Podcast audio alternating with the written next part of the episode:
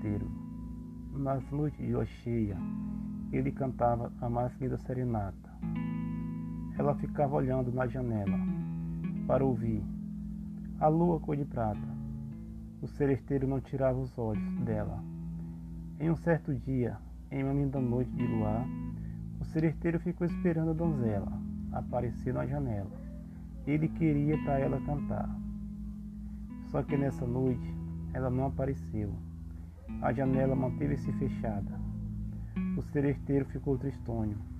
Dos seus olhos as lágrimas vieram ao chão. Ele não conteve tamanha decepção. Chorou no mesmo local que fazia ela sorrir. Voltou chorando, e mesmo assim ninguém perguntou o que aconteceu. Nesse momento, o seresteiro estava acompanhado, só pela lua e o violão. Sua voz não saía de dentro do peito. Desonrado e em pranto, o seresteiro já não cantava as mais lindas canções. O seresteiro já vinha embora, quando avistou uma luz na janela. Pensou que fosse ela, chegando para lhe ouvir. Logo, logo a luz apagou e o seresteiro voltou tristonho com o violão nas mãos, a corda afinada, e o seu peito parecia ter um punhal cravado. O seresteiro voltou chorando, olhando para a janela. O que mais deixava triste era a incerteza se um dia voltava a ver ela à sua frente e voltaria a ouvir sua serenata. O seresteiro disse que vai embora, vai cantar agora nas cascatas, vai fazer serenata no mata.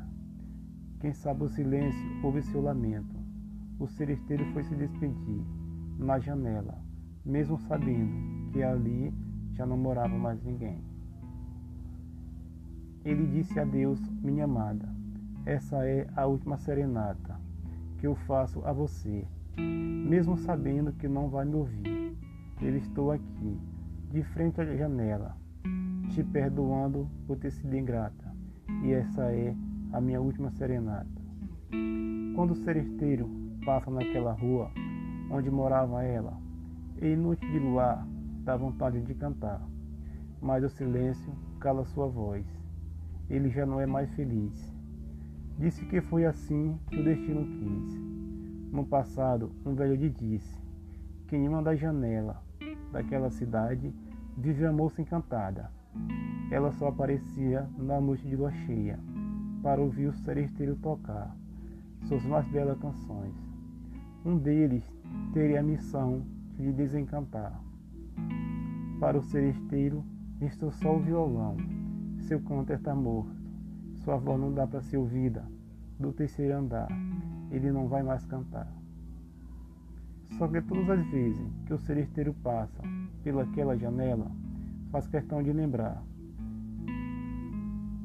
Sabe que ela tem outro, que a janela para ele se fechou e nunca mais seu violão tocou. O seresteiro diz que se aposentou. Heraldo Silva, autor.